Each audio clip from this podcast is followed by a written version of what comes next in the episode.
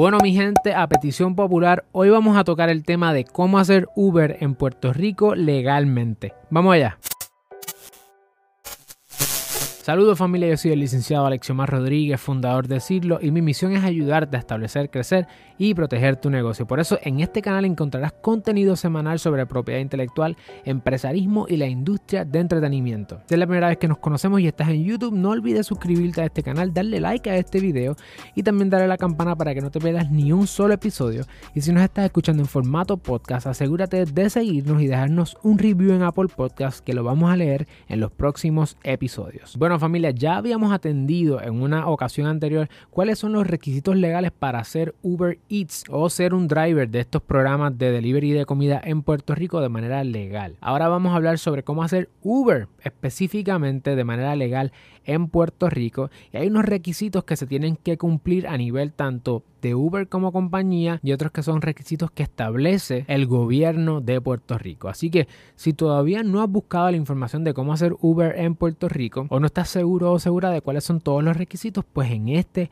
episodio vamos a hablar sobre los requisitos y vamos a empezar primero con los requisitos que establece Uber. Según la propia página de Uber Puerto Rico, hay unos requisitos con los que tú tienes que cumplir. Número uno, tienes que ser mayor de edad.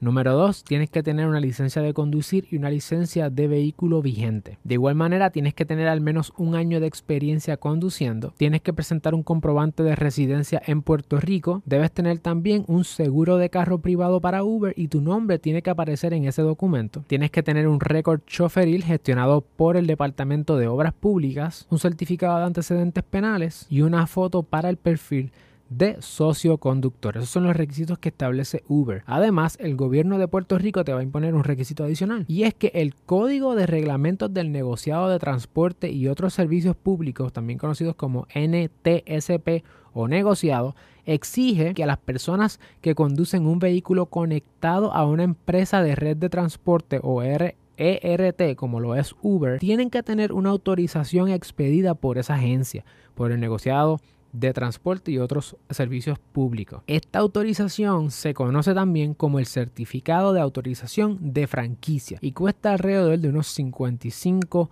dólares. Además de estos dos requisitos, es importante que sepas que cuando tú estás operando como un driver de Uber, tú eres un DBA o un negocio como individuo. Por lo tanto, si no tienes un seguro social patronal, deberías sacarlo, si no vas a tener que utilizar tu seguro social personal y además debes tener y abrir una cuenta en Suri, el Sistema Unificado de Rentas Internas, y sacar un registro o un certificado de registro de comerciante. Cuando estés haciendo la solicitud como individuo comerciante, que es la categoría que debes seleccionar a la hora de crear tu cuenta como individuo comerciante, y estés en el proceso de sacar el certificado de registro de comerciante, te van a pedir el código NICE. El código NICE para Uber es 48599. Yo identifiqué el 48531 pero se aparece como para servicios de taxi. De todos modos, puedes llamar al Departamento de Hacienda y asegurarte de poder confirmar cuál de esos dos precisamente es el que es. Yo me inclino hacia el primero, pero puedes verificar. Te voy a dejar en la descripción de este video dos enlaces de Uber Puerto Rico